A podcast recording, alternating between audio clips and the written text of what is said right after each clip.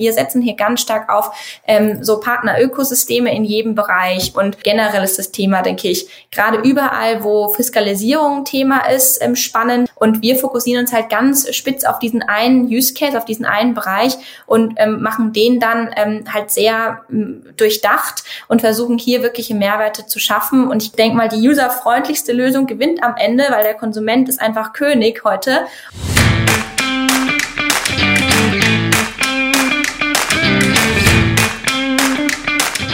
Hallo, hier sind Matthias Horvath und Karl Zettel von Payment Talk Focus Österreich.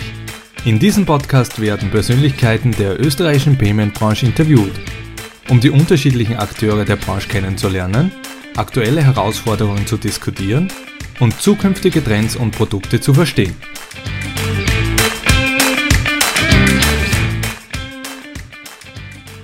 In der heutigen Payment Talk Episode freuen wir uns, Lea Frank, CEO und Co-Founder von Anybill als Gast zu begrüßen. Lea, Servus und dürfen dich bitten, dich kurz vorzustellen.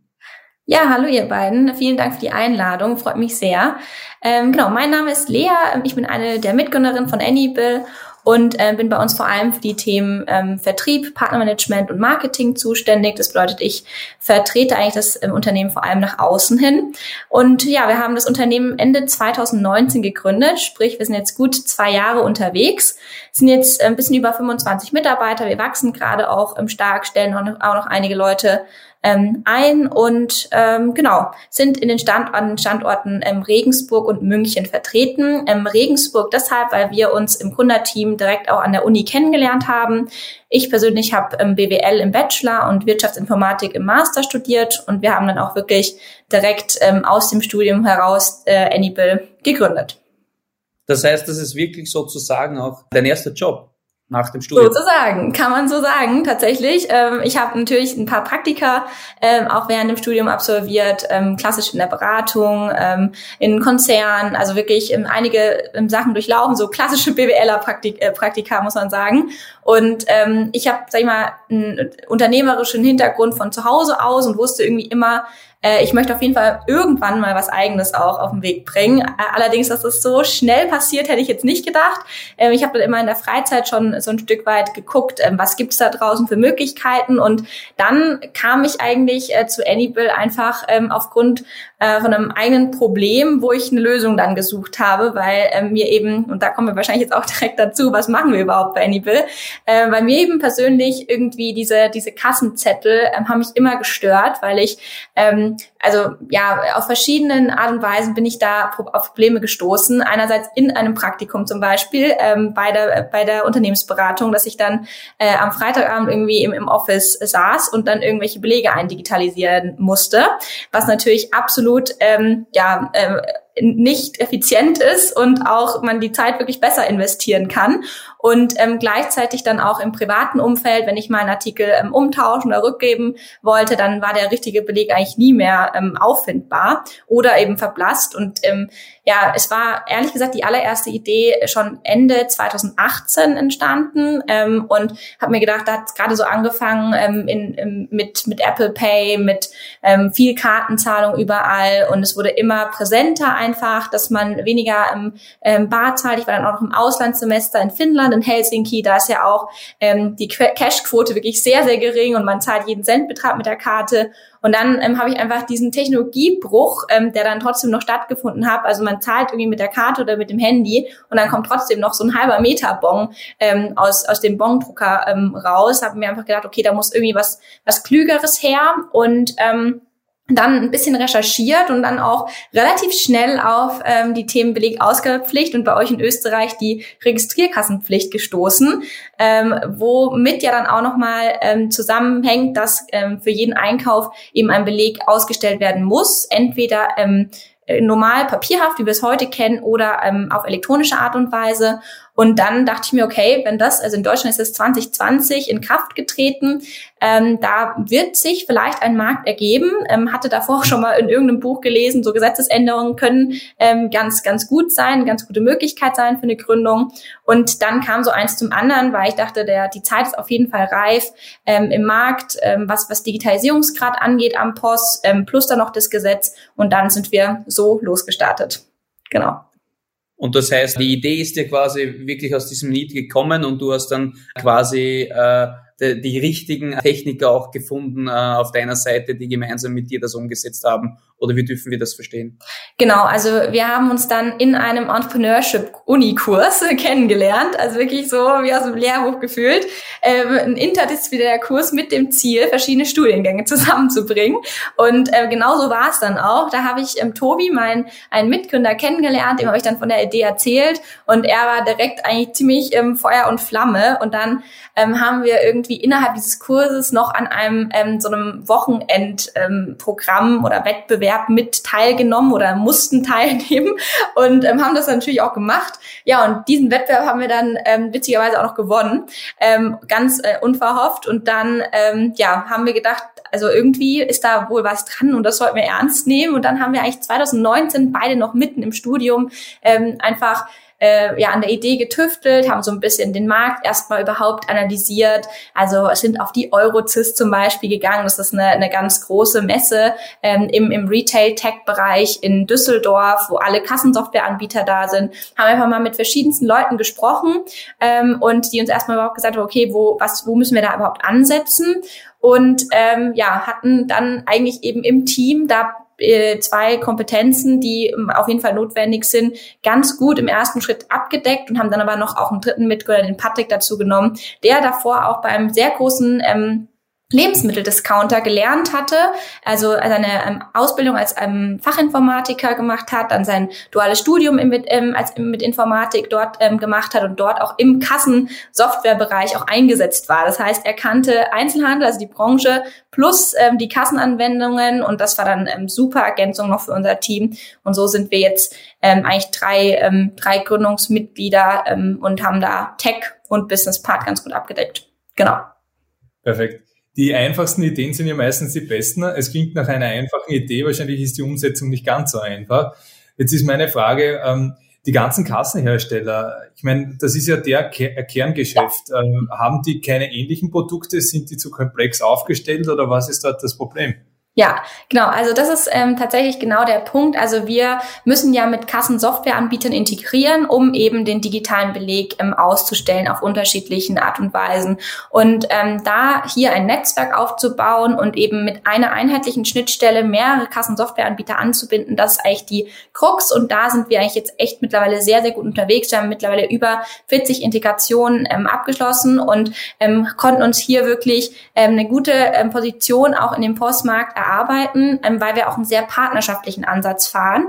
Und ähm, der Punkt ist ähm, der, dass wir auch einige Kassensoftwareanbieter haben, die ähm, also als Partner haben, die auch eine eigene Lösung im Einsatz haben beziehungsweise hatten. Allerdings ähm, spezialisieren die sich oder fokussieren die sich natürlich nie auf ähm, digitale Bon-Lösungen und haben vor allem auch nicht im Fokus dann ähm, zum Beispiel auch den Beleg halt mit der Kartenzahlung ermög zu ermöglichen, ähm, wo es dann nämlich auch nochmal eine Integration ähm, im, im Banking oder im Payment-Bereich ähm, bedarf. Am Issuing oder Acquiring kommen wir vielleicht später nochmal drauf zurück. Das heißt, spätestens da ist es eigentlich nicht möglich für einen Kassensoftwareanbieter wirklich sehr ausgefeilte ähm, Lösungen selbst anzubieten und vor allem auch dann nochmal die Brücke zu schlagen in Richtung Endkonsument. Ähm, hier hat ja auch der Kassensoftwareanbieter eigentlich gar keinen Ansatz, ähm, dem äh, Lösungen für den Endkonsumenten aktuell zu bieten und schon gar keine übergreifende über verschiedene Kassensoftware-Systeme hinweg.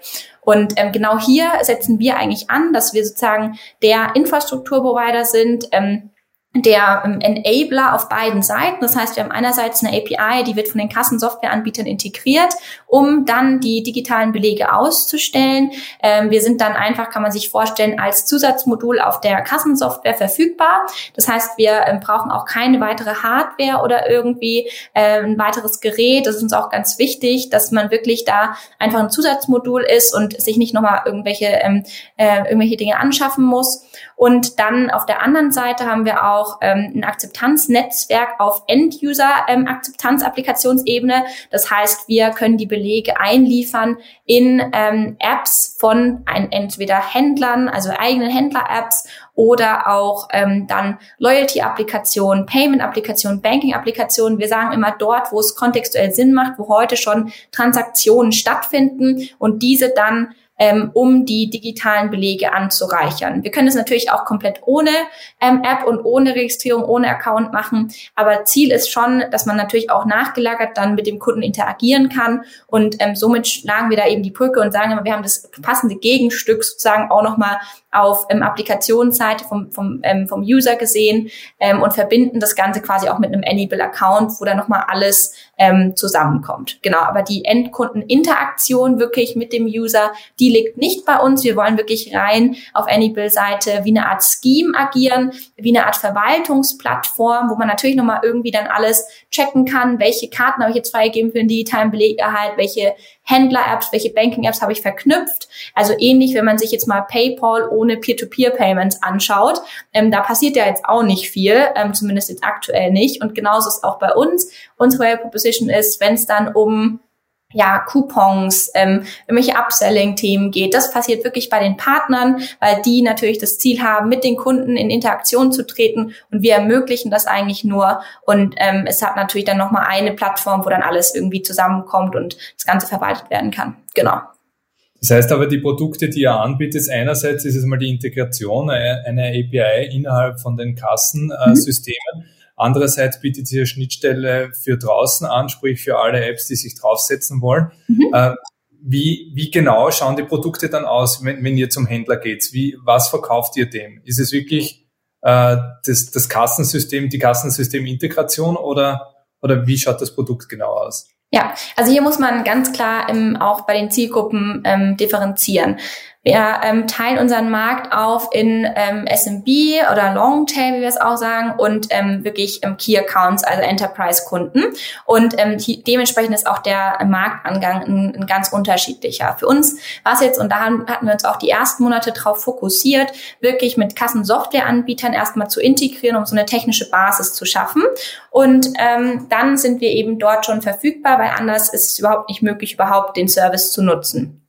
Ähm, Im SMB-Bereich ähm, setzen wir rein auf indirekten Vertrieb. Das heißt, wir machen den Vertrieb über die Partner, das heißt über die Kassensoftwareanbieter ähm, oder dann auch die Kassenfachhändler. Das sind dann nochmal ähm, Partner, die heute wirklich draußen unterwegs sind, dort ja, Drucker warten, TSE ähm, einrichten und so weiter und so fort. Also die sich um die Kasse kümmern, die Service beim, ähm, beim, beim Kunden, also auf, auf Merchant-Seite machen und die dann auch unser Modul zum Beispiel ähm, aktivieren. Also da, äh, die sind dann beide auch, also Kassensoftwareanbieter und Fachhändler auch provisioniert. Das heißt, die sind dann dadurch auch incentiviert, das Feature wirklich mitzuverkaufen oder mitzuvertreiben. Und da haben wir ähm, eben diese Art von, von Marktangang. Was ist ähm, bei, bei den kleinen Kunden die Value Proposition im ersten Schritt ja, also ein bisschen Geld zu sparen beim Papier. Äh, man, man stellt sich nachhaltiger auf, man kann sich irgendwie digitaler positionieren und hat trotzdem auch eine Möglichkeit, zum Beispiel über unsere Contentflächen am Beleg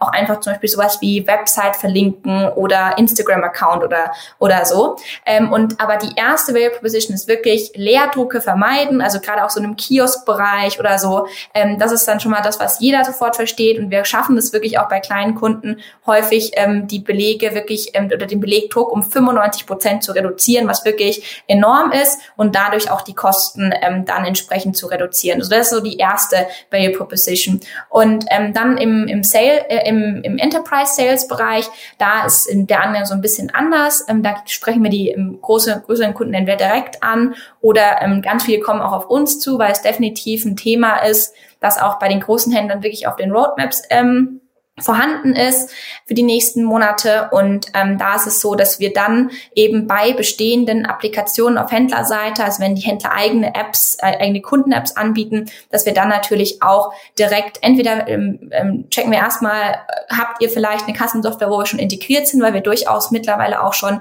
größere Kassenanbieter angebunden haben, die eben auch bei sehr großen Händlern im Einsatz sind. Ähm, dann ist natürlich die Integration so ein bisschen einfacher, beziehungsweise die Aktivierung der Sales Cycle vielleicht ein bisschen kürzer. Ähm, und dann ähm, haben wir aber auch nochmal ähm, das Potenzial, dass wir da die SDKs, also auf Händler-App-Seite, das Ganze ähm, positionieren oder platzieren, besser gesagt.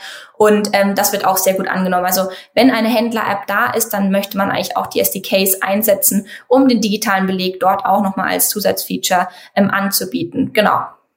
Aber die, es gibt schon auch die Option, dass ich auch ohne äh, Kunden-App äh, Zugriff auf, habe auf diese digitalen. Ja. Das heißt, eine Web-Oberfläche, wo ich dann zugreifen ja. kann auf digital. Ja, total. Total, die genau. Wieder bei euch, soweit ich das richtig verstehe. Nochmal bitte? Oder? Die ist dann, die läuft dann bei euch oder, ja, oder wo?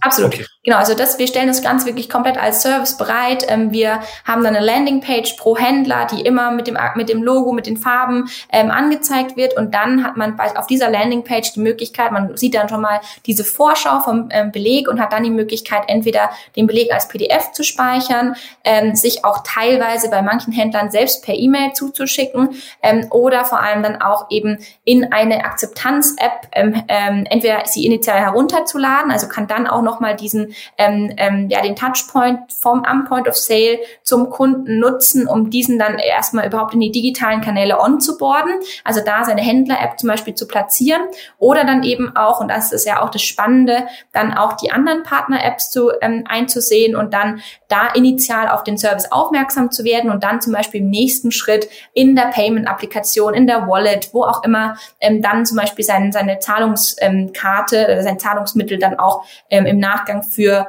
äh, die nächsten Einkäufe, für den digitalen Beleg halt aktivieren, so dass du dann eigentlich überhaupt nichts mehr machen musst, sondern bei der Bezahlung bist du, kannst du dir sicher sein, der Beleg kommt mit und das wäre eigentlich so unser Endgame, dass ähm, du sozusagen eigentlich nichts mehr scannen musst oder gar nicht mehr dran denken musst und der Beleg ist automatisch immer ähm, mit dabei.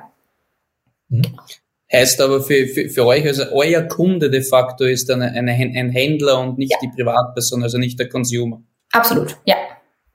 Und, und wenn wir zurückkommen, äh, du hast uns ja kurz auch erklärt, äh, euer Businessmodell und, und wie darf man sich das dann vorstellen, wenn ein Händler äh, eure Lösung dann enabled, zahlt er dann pro Transaktion oder wie darf man das vorstellen? Genau, wir haben ein transaktionsbasiertes Modell. Ähm, pro digitalisierten Beleg ähm, ist ein, äh, eine kleine Gebühr fällig. Ähm, wir haben das aber verknüpft mit einer Grundgebühr im Monat pro Standort. Und ähm, das fängt wirklich schon, das ist ein sehr kleinteiliges ähm, äh, Modell, schon bei 2,99 im Monat an für wirklich die ganz kleinen Händler. Da ist dann eine gewisse Anzahl an Transaktionen sind dann da als quasi Gutschrift mit enthalten. Und ähm, man hat dann, äh, oder die, der, der Preis pro Transaktion sinkt dann mit mit steigender ähm, Transaktionszahl und ähm, geht dann ähm, hoch bis, also ein bisschen runter bis wirklich 0,1 Cent pro Transaktion, was wirklich sehr gering ist. Aber bei einer riesen Masse an Transaktionen ist das dann trotzdem auch ähm, auf jeden Fall eine, eine, eine rele ein relevanter Umsatz. Genau. Und ähm, auf der anderen Seite für, sag ich mal, Belegkonsumenten, ähm, jetzt Akzeptanzapplikationen haben wir auch ein ähnliches Modell. Da geht es dann auch um API-Calls, ähm, also auch wieder um, um konsumierte Belege sozusagen. Jetzt habt ihr erst kürzlich ja äh, ein, ein sehr, sehr nettes Sümmchen an Investment bekommen. Ich glaube, es waren 1,9 Millionen im September oder Oktober diesen Jahres. Stellt sich mir die Frage natürlich, was habt ihr denn damit vor? Was plant ihr denn? In welche Richtung soll es denn für euch gehen? Wollt ihr in andere Märkte gehen? Wollt ihr euer Produkt weiter ähm, entwickeln? Kannst du uns dazu ein bisschen was sagen? Ja, äh, sehr gerne. Also bei uns, ähm, wir hatten eigentlich wirklich die ersten ähm, zwei Jahre sehr viel Zeit damit verbracht, jetzt den, den Product Market Fit so ein Stück weit ähm, zu finden, das Produkt eben zu entwickeln, so dass es ähm, jetzt auch ähm, sehr gut einsatzbereit ist für die verschiedenen Zielgruppen. Und ähm, jetzt geht es eigentlich vor allem darum, wirklich ähm, ja, ähm, da Traction zu gewinnen und äh, wirklich auch ähm, äh, in den Sales zu investieren und dass es dann auch ähm, ähm, ja der Punkt, wo das Investment mit mitunter am meisten reinfließt, sind natürlich irgendwie ähm, in, ins Personal. Also da ein Team nochmal weiter aufzubauen und eben vor allem im Sales- und Partnermanagement-Bereich. Ähm, natürlich ähm, geht es bei uns auch darum, immer die Produkte weiter aus- und ähm, aufzubauen. Und ähm, ja, das ist eigentlich so, so das, das, das Größte, was, was jetzt ähm, im nächst, in nächster Zeit ansteht. Und wir müssen natürlich schon auch äh, ja, ein, ein Stück weit investieren, um unsere Reichweite dann auch ähm, dann zu sichern. Genau. Also ein bisschen, bisschen Vorarbeit ist ja ähm, zu leisten, um überhaupt, also wir brauchen ja immer diese Basis mit den Kassensoftwareanbietern, ähm, wo wir nicht für Integration zahlen. Das ist ganz wichtig an der Stelle zu sagen. Da sind wir auch sehr stolz drauf, weil wir eben dieses partnerschaftliche Modell mit der Rückvergütung ähm, über die, mit den Kassensoftwareanbietern haben. Aber dennoch braucht es immer ja eine Vorlaufzeit, um dann eine Aktivierung überhaupt zu ermöglichen. Genau, und ähm, aktuell sind wir ja vor allem, sage ich mal, wo wir aktiv im Vertrieb sind, in der Dachregion unterwegs. Ähm, und so sind eigentlich auch unsere Kassensoftwareanbieter aufgestellt. Wir haben aber mittlerweile auch wirklich große Systeme, die weltweit agieren.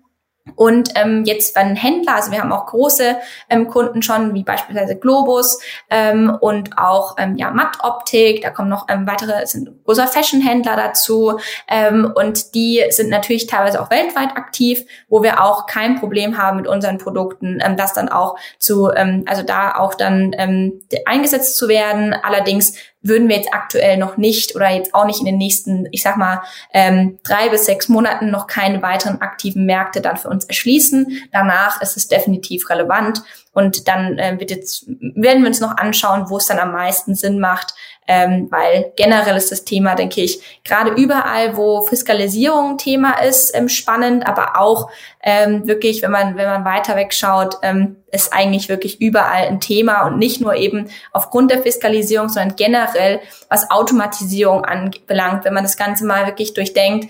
Ähm, Thema Weiterverarbeitung von Belegen, also gerade jetzt auch im KMU-Banking angenommen, ähm, um dann direkt den Beleg weiter zum Accounting über Datenunternehmen online zum Beispiel weiterzuleiten. Ähm, aktuell musst du bei den ganzen Expense Management Tools immer noch Fotos machen und genau da setzen wir an, dass wir diesen kleinen Prozess eigentlich automatisieren und ähm, smoother gestalten können über unsere Lösung. Und ähm, da ist super viel Potenzial. Ich meine, die Kreditkartenanbieter, die schießen aus dem, aus dem Boden. Das heißt, ähm, da haben wir ganz viele tolle Partner, die da definitiv auch interessiert sind, auch diesen, diesen kleinen Schritt nochmal ähm, noch stärker zu digitalisieren.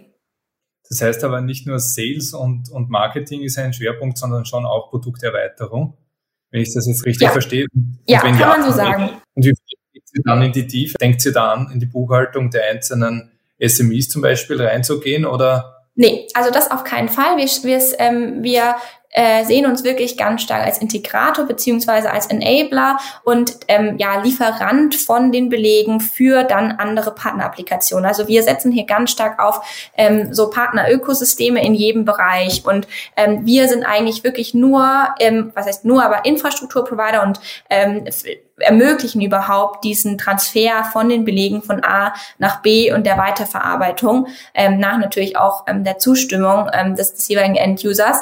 Und ähm, selbst ähm, investieren wir aber produktseitig sehr stark in den Belegerhalt mit Zahlungsmittel. Ähm, hier hatten wir jetzt erste ähm, Konzepte auch schon live und da geht es aber wirklich für uns darum, ähm, das ganze ähm, Kartentypen unabhängig zu ermöglichen. Und da ähm, haben wir jetzt auch schon die ersten Partner gewinnen können, mit denen wir das gerade umsetzen auf technischer Ebene. Und ähm, da wird es auf jeden Fall noch einiges Spannendes im nächsten Jahr zu geben. Und das ist definitiv für uns ähm, das zukunftsfähigste ähm, Modell oder ähm, ähm Art und Weise, wie der Beleg dann letztendlich zum Endkunden kommt. Und deswegen ist es uns auch so wichtig, hier auf jeden Fall jetzt schon ähm, auch rein zu investieren auf Produktentwicklungsseite. Genau. Ihr, ihr habt ja was, was die Banken gern hätten und das ist der Inhalt vom, vom Warenkorb. Gibt es da auch irgendwelche Interaktionen oder irgendwelche Schritte, wo Banken an euch herantreten und sagen, äh, wir hätten da vielleicht eine Produktidee, könnten wir in die Richtung gehen? Sind da Partnerschaften geplant? Absolut. Also wir hatten da ja auch schon mit ähm, einen der größten Banken auch eine Kooperation ja schon verkündet.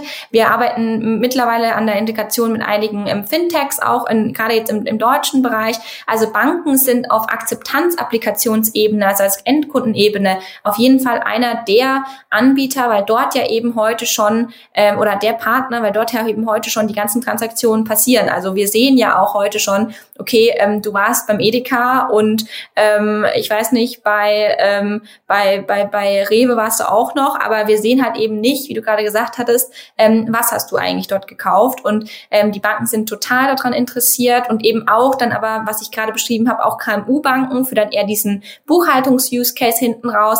Das heißt, ähm, Banken sind unsere ähm, absoluten Top-Partner auch mitunter auf der Akzeptanzapplikationsebene und da ähm, laufen auch schon Integration und Zusammenarbeit. Natürlich haben wir hier auch relativ lange Sales Cycles beziehungsweise Integrationszyklen vorstellen. Das, ähm, das werdet ihr auch wissen. Aber ähm, genau, das ist ähm, 100% der Fall. Und dann kann man natürlich, ähm, was jetzt ähm, Services rund um den digitalen Beleg angeht, ob es jetzt ähm, dann Garantieverlängerungen, Zusatzversicherungen ähm, ähm, ähm, betrifft oder dann auch ähm, zum Beispiel ein sehr detailliertes ähm, PFM, also äh, Personal Finance Management nochmal auf Produktkategorieebene zum Beispiel zu ermöglichen, ähm, äh, Eco-Footprint anzuzeigen. Also da gibt es ja unterschiedliche Möglichkeiten, Möglichkeiten, was man dann auch noch weitergehend ähm, dann, dann machen kann oder realisieren kann. Genau.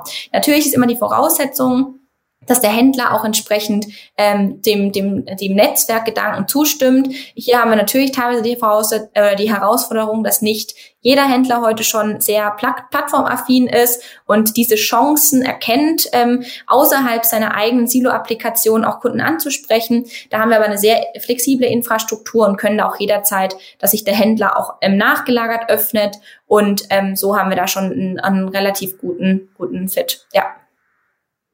Und jetzt gibt's auch einige andere digitale Kassenbo-Anbieter. Wo unterscheidet ihr euch konkret? Ist es das Netzwerk oder das Ökosystem, was ihr bereits aufgebaut habt? Oder gibt's andere Unterscheidungsmerkmale?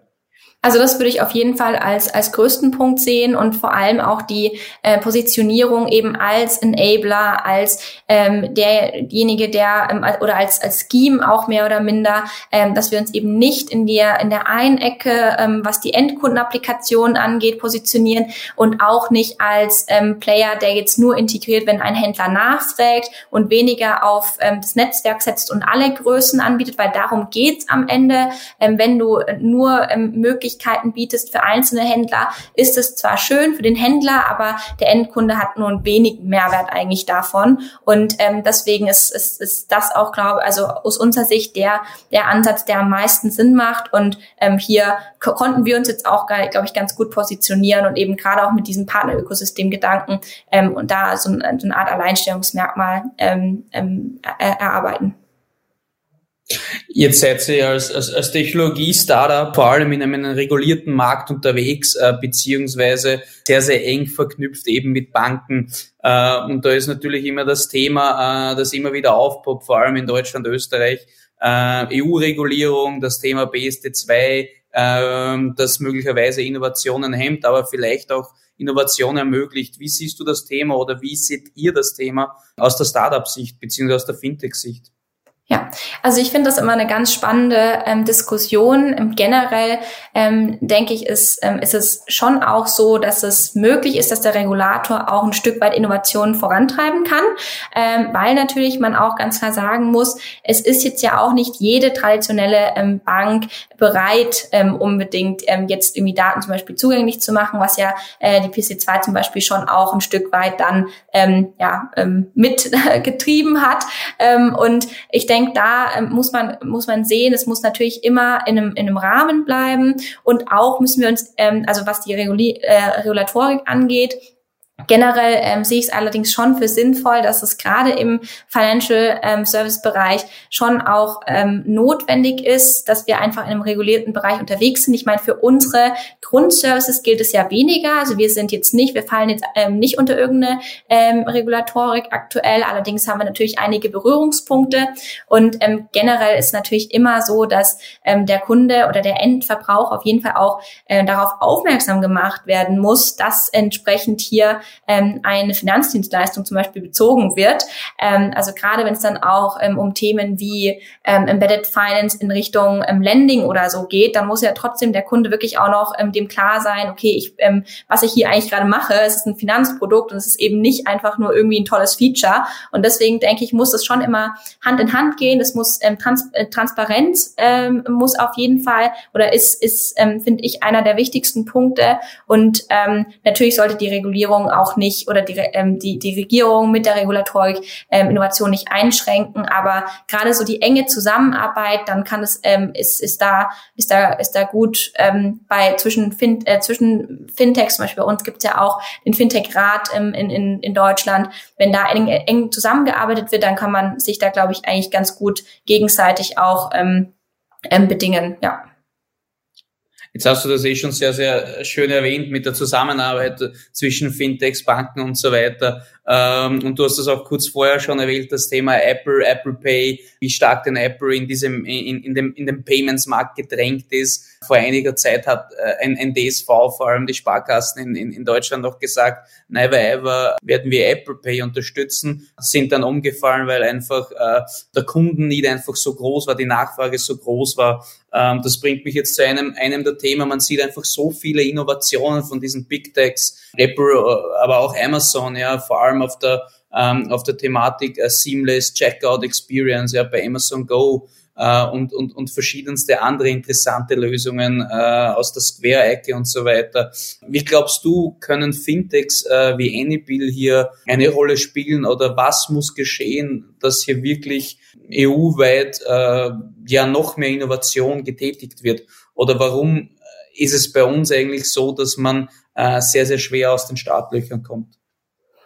Ähm, also ich glaube, wenn wir uns vor allem jetzt im, im Fintech-Bereich ähm, wirklich auf ähm, einzelne ähm, Use Cases fokussieren und die dann ähm, wirklich auch perfektionieren ähm, und da wirklich einen, einen großen Mehrwert dann auch zu liefern. Und bei uns ist zum Beispiel wirklich das Thema, dass wir eigentlich zwei Welten, wie gesagt, neu zusammenbringen. Also gerade jetzt eben heute besteht da in dem jetzigen, äh, wie man so schön sagt, Payment Layer da eigentlich eine Lücke, dass eben aktuell keine Verbindung wirklich ins Kassensoftware-System vorhanden ist. Und wir fokussieren uns halt ganz spitz auf diesen einen Use Case, auf diesen einen Bereich und ähm, machen den dann ähm, halt sehr ähm, durchdacht und versuchen hier wirkliche Mehrwerte zu schaffen. Und ich glaube, ähm, wenn wir, äh, wenn wir uns als, als Anbieter, als Startups wirklich fokus, fokussieren und ähm, einzelne Produkte und Services ähm, ähm, ja dann auch eben ähm, perfektionieren, dann und dann aber wieder auch, und da komme ich zu einem ganz wichtigen Punkt, ähm, dann wieder in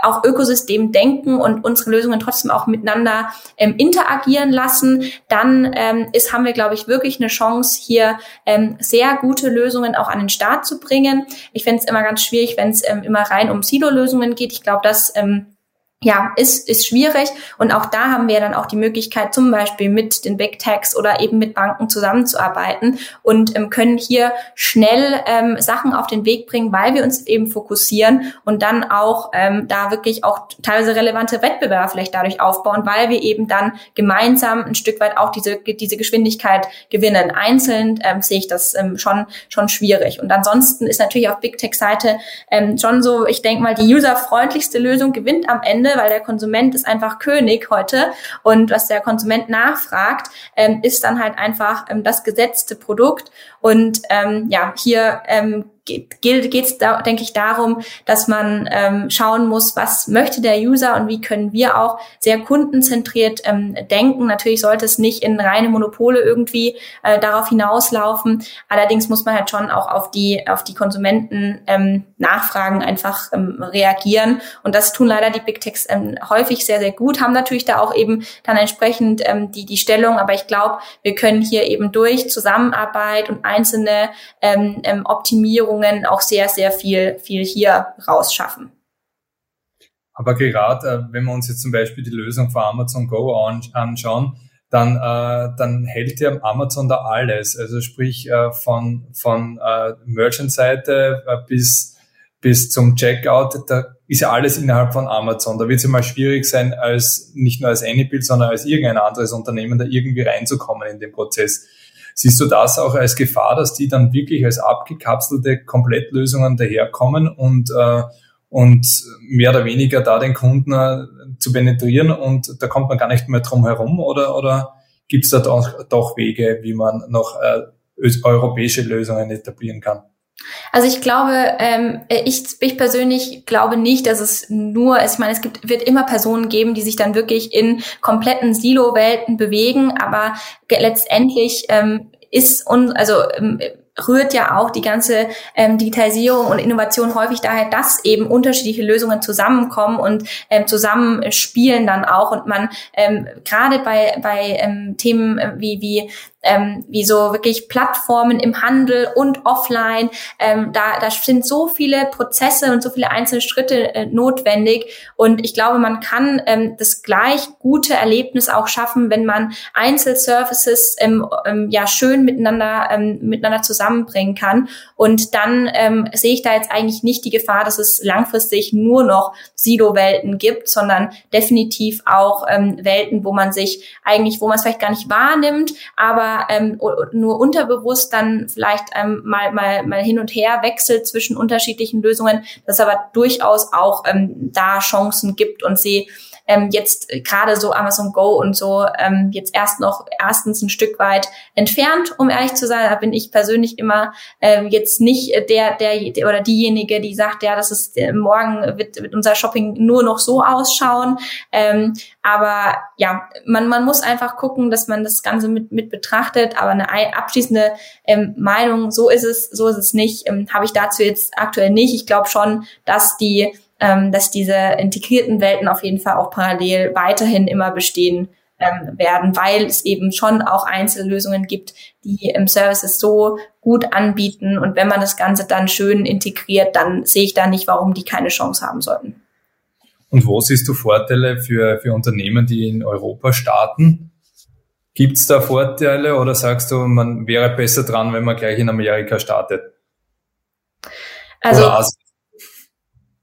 ja, ähm, ja, also generell ähm, ist es natürlich so, dass du gleich irgendwie größere Märkte hast. Du hast natürlich aber dann auch ähm, gleich vielleicht ein Stück weit ähm, tendenziell mehr mehr Wettbewerb oder auch schon mehr vorhandene Lösungen. Das heißt, man kann hier ganz gut dann auch mal mit ähm, zum Beispiel einem kleineren Markt ähm, starten. Generell ist es aber natürlich schon so, dass ähm, man ehrlich sein muss. Du hattest hier, wir haben jetzt in der Dachregion vielleicht noch ganz gute Überschneidungen ähm, und da auch auch ähm, jetzt nicht so viele Schwierigkeiten, äh, die Lösungen auf diese drei Märkte auszurollen. Ansonsten haben wir natürlich direkt in Europa Sprachbarrieren, was da und auch kulturelle Barrieren. Das heißt, ähm, ich glaube, es gibt mit Sicherheit einige Lösungen, ähm, wo man sich, wo man vielleicht sich sogar leichter tut in den anderen Märkten, auch wenn man aus Deutschland heraus ähm, starte. Also man kann ja trotzdem eine deutsche Company ähm, bauen und aber halt andere Märkte als Zielgruppe definieren. Das heißt, ich glaube, das sollte man sich, hatte ich auch neulich ähm, ganz interessanten Podcast zugehört, auf jeden Fall immer fragen als, als Gründer, als Gründerin, ähm, wo ist wirklich mein, mein Core-Markt? Und ähm, dennoch, glaube ich, gibt es halt auch ähm, trotzdem Möglichkeiten, wie, wir hatten es jetzt vorhin, ähm, Regulatorik, ähm, bei uns ist ja jetzt auch gerade so, dass wir Thema ähm, Regulatorik ein Stück weit mit Blick Ausgabepflicht zum Beispiel dann für uns als ähm, als Chance genutzt haben. Das heißt, durch ähm, ein neues Gesetz ähm, ist eigentlich auch ein, Markt entstanden oder ist zumindest auch so ein bisschen Bewegung in diesen Markt gekommen. Das heißt, ähm, da ähm, hat sich für uns einfach in, zu dem Zeitpunkt dort vielleicht der bessere Markt ergeben, als wenn wir jetzt in die USA gegangen sind, wo jetzt vielleicht nicht jeder direkt gesehen hätte, da ist ein Need, weil es gibt natürlich auch E-Mail-Receipts ähm, und ähm, demnach muss man das sich, glaube ich, immer sehr im Detail anschauen und kann es nicht verallgemeinern äh, und und grundsätzlich muss ich aber natürlich auch noch einiges tun in Deutschland, da arbeiten oder generell in, in, der, äh, in der EU, ähm, dass wir da vielleicht auch leichter nochmal ähm, ähm, ja, über, über die Landesgrenzen hinaus arbeiten können. Mit gerade jetzt im, im Banking ähm, gibt ja da auch einiges. Also ich bin da ja persönlich jetzt nicht, nicht so tief im, im Detail drin. Ich hatte mal, mal eine Masterarbeit auch zu dem Thema geschrieben, deswegen habe ich mal ein bisschen damit befasst. Aber auch da regulatorisch ist ja teilweise wirklich ähm, sehr schwierig, ähm, da, ähm, da dann schnell zu expandieren. Und ich glaube, da gibt es schon auf jeden Fall Möglichkeiten. Da gibt es ja auch Ansätze in Richtung ähm, EPI zum Beispiel, was jetzt äh, oder EPI, was jetzt im, im Payment ähm, eher speziell eine Lösung ist, wo man wirklich versucht, eine übergreifende Lösung zu schaffen. Allerdings treffen da halt dann immer so viele verschiedene Kulturen und Sprachen eben auch aufeinander, ähm, dass dann auch und Interessen auch wahrscheinlich, dass es immer ein bisschen schwieriger ist, als wenn du einen großen Markt hast. Ähm, Allerdings, und da arbeiten wir aber ja auch zum Beispiel, ich bin auch im Startup-Verband ja trotzdem dran und da tut sich auch einiges und ich glaube, jetzt gerade in Deutschland haben wir da schon auch äh, mittlerweile den Need gesehen ähm, und ich finde es toll, dass da ähm, so viel Bewegung auch in der Gründerszene ist. Also so ist es zumindest bei uns hier, dass wirklich im Gründen mittlerweile nicht mehr ähm, so wie ich, also ich, ich bin ja wie ihr vorhin schon richtig erkannt habt, direkt so da reingestolpert nach dem Studium. Deswegen habe ich jetzt noch nicht gar nicht anders groß wahrgenommen, aber habe mir auch sagen lassen, früher war das jetzt ähm, das ganze Thema Unternehmertum jetzt nicht ganz so gern gesehen und mittlerweile ist es ja schon auf jeden Fall akzeptiert und ähm, hat auch eine gewisse Aufmerksamkeit. Und ich glaube, das kann man jetzt gerade ähm, aktuell sehr, sehr gut auch als Gründerin, als Gründer für sich nutzen. Ja. Perfekt. Dann kommen wir zu unserer Lieblingsfrage. Wir haben 2030. Wie werden wir in diesem Jahr bezahlen? Welche Provider gibt es da noch in der Value Chain? Ja, sehr, sehr spannendes Thema. Also äh, man kann das Ganze natürlich ähm, super visionär sehen mit irgendwelchen Chips oder ähm, weiß ich nicht. Ähm, ich ich ähm, ja nur noch kamerabasiert oder äh, wie auch immer. Also das daran glaube ich persönlich nicht so wirklich, muss ich sagen. Ähm, ich glaube, wir werden immer noch auf jeden Fall ähm, alle möglichen ähm, Karten sehen, wahrscheinlich oder hoffentlich mit, also vor allem natürlich ähm, auf jeden Fall ähm, virtualisiert, also auf jeden Fall eher im Smartphone oder auf ähm, Devices, also jeglichen Smart Devices, ob es Watch ist ähm, oder dergleichen. Also das glaube ich sehr, sehr stark. Ähm, sehr viel ähm, kontaktlose Bezahlungen und ähm, ansonsten ähm, glaube ich jetzt ähm, auch vielleicht immer mehr QR-Code-basierte äh, Bezahlung hat bis jetzt ja noch nicht wirklich durchgesetzt in, ähm, in unseren Märkten, ist natürlich aber trotzdem auch ähm, ganz spannend, ähm, gerade wenn es eben um Mehrwertservices auch geht.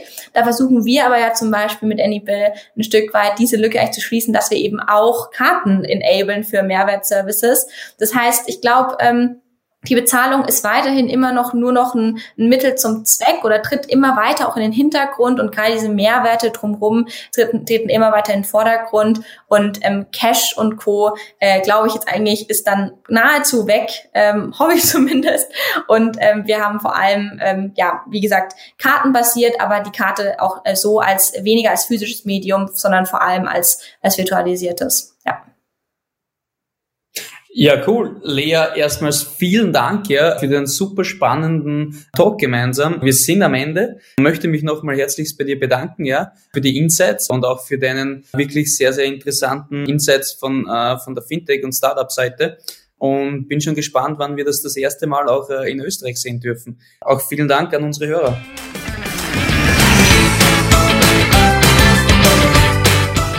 Wir freuen uns auf euer Feedback den Podcast ständig zu verbessern. Ihr findet uns auf Social Media und unter www.payment-talk.at.